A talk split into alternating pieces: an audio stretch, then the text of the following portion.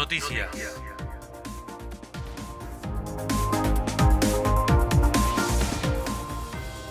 Murió un importante dirigente petrolero en un accidente de tránsito.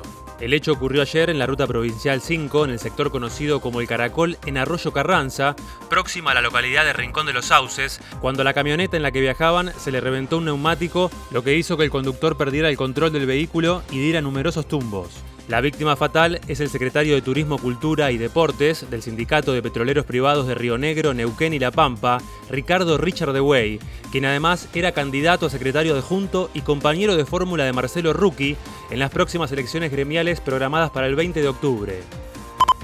Nueva jornada de vacunación mañana en Cordones del Chapelco. Se aplicarán 200 dosis de la vacuna Convidecia del laboratorio Cancino. La jornada se realizará a demanda de 9 a 15 horas y será hasta agotar las 200 unidades disponibles.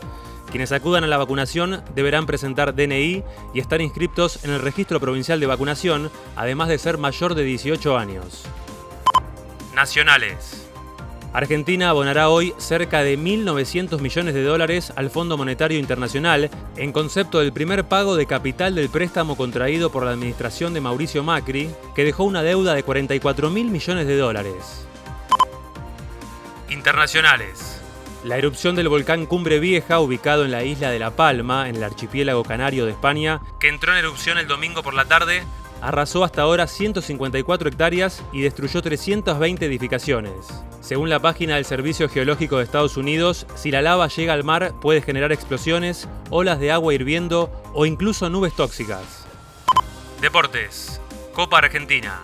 Boca enfrentará hoy a Patronato por los cuartos de final, en un torneo que de ganarlo le dará el pase directo a la Copa Libertadores del año próximo, para la cual aún no está clasificado. El encuentro se jugará a partir de las 21.30 en el Estadio Único Madre de Ciudades, en Santiago del Estero, y estará televisado por Teis Sports.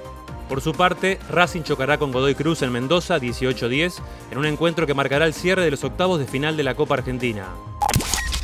Informó para San Martín de los Andes y toda la región. Santiago Frione.